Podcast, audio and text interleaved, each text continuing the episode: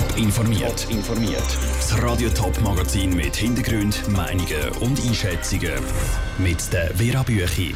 Wie es um die Pläne für ein Burka-Verbot in der ganzen Schweiz steht und warum Dinner oder ein Luchs ohne Bewilligung haben dürfen abschiessen.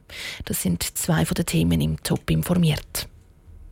Was im Kanton St. Gallen schon Realität ist, könnte gleich in der ganzen Schweiz gelten. Ein Verhüllungsverbot. Oder besser gesagt, ein Burka-Verbot. Weil genau um das geht es den Initianten vom nationalen Verhüllungsverbot. Bis heute haben sich Parteien, Kantone und Verbände in der Vernehmlassung zu der Initiative können äußern. Sarah Frattaroli, du hast die Vernehmlassungsantworten gesammelt. Was ist also der Tenor zu der Burka-Initiative? Ja, es gilt so ein bisschen das Motto «Alle gegen einen». Für die Initiativen ist nämlich nur die SVP. Aus dieser Reihe kommt der Vorschlag ja auch. Allen anderen Parteien ist ein komplettes Verbot von Burkas zu extrem. Der Gegenvorschlag vom Bundesrat, der weniger streng ist als die Initiative selber, der kommt aber mehr Sympathien über.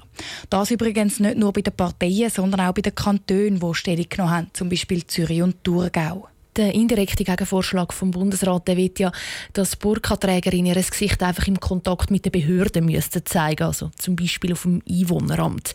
Der Gegenvorschlag genießt, wie du gesagt hast, mehr Unterstützung als die Initiative selber, aber auch der Gegenvorschlag wird kritisiert. Wieso denn das? Ja, weil der Gegenvorschlag vom Bundesrat der will über noch etwas Zweites. Und zwar, dass Männer, die ihre Frauen zwingen, zum Burka anlegen, bestraft werden. Für das soll es einen eigenen Artikel im Strafgesetzbuch geben. Die Parteien finden das aber unnötig, weil es nämlich schon heute einen Artikel zur Nötigung gibt. Und wenn ein Mann seine Frau unter die Burka zwingt, ist das eben auch eine Nötigung. Der Kanton Zürich schreibt darum auch konkret, er will zwar einen Gegenvorschlag, aber eben ohne den neuen Straftatbestand gegen Männer. Bis Stimmvolk über die Burka-Initiative entscheiden kann, geht es ja noch etwa ein Jahr. Was passiert dann bis dahin noch? Jetzt tut der Bundesrat zuerst einmal alle Vernehmlassungsantworten zusammentragen, die er bis heute bekommen hat. Aus diesen Antworten schafft er dann seinen definitiven Gegenvorschlag aus und schickt den ans Parlament. Nachher entscheiden National- und Ständerat darüber, was sie von den Initiativen und vom Gegenvorschlag halten. Und dann kommt das ganze Päckchen eben frühestens Ende nächstes Jahr an die Urne. Danke, Sarah Frattaroli. Frühestens in zwei Jahren könnte es also so ein nationales Burka-Verbot dann wirklich geben.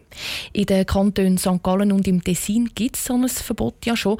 Die Umsetzung die macht dort aber Probleme. Sarah Frattaroli, du hast vor der Sendung mit dem Rechtsexpert Patrice Zumsteg von der Uni Zürich geredet und hast ihn auf diese Probleme auch angesprochen.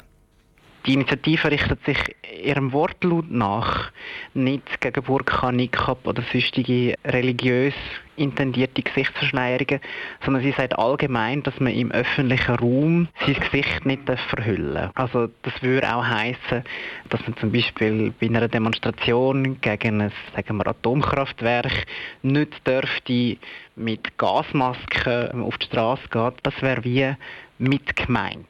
Im Kanton Tessin ist ja so ein Burka-Verbot schon in Kraft seit Anfangsjahr und dort zeigt sich ja, dass vor allem vermummte Fußballfans büßt werden.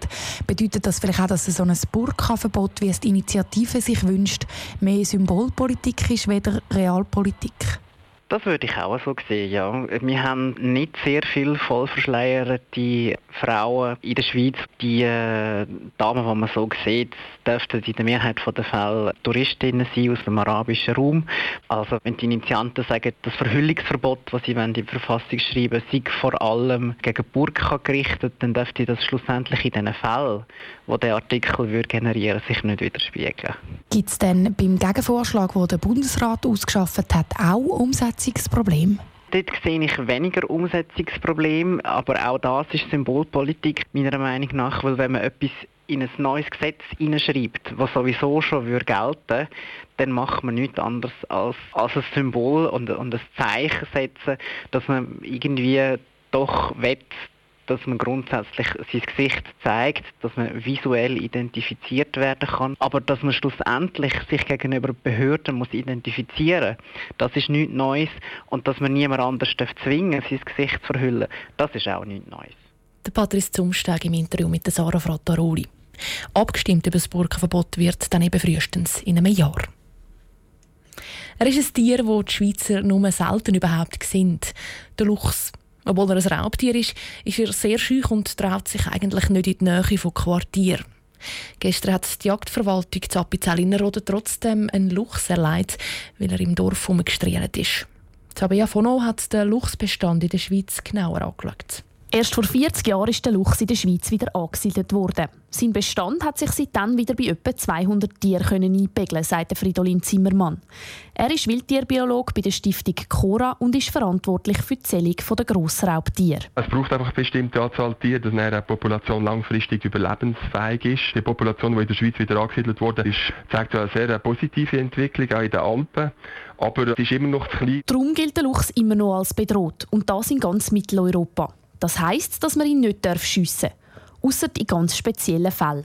Zum Beispiel im Fall vom Innerrodner Luchs, der gestern geschossen worden ist. Der hätte keine Überlebenschance gehabt, sagt Uli Neff von der Innerrodner Jagd- und Fischereiverwaltung. Es war nicht nur die Abmagerung, es war auch generell das Verhalten. Das Tier ist sehr apathisch. Es hat überhaupt keine Scheu mit zeigen. Das ist hilflos in dem Quartier umeinander gestrielt.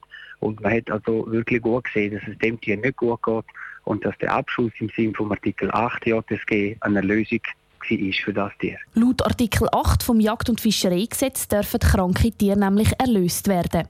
In anderen Fällen, wenn es eben einfach ein problematisches Tier ist, das in Dörfern herumstrielt, braucht es zuerst eine Bewilligung. Ähnlich wie beim Wolf.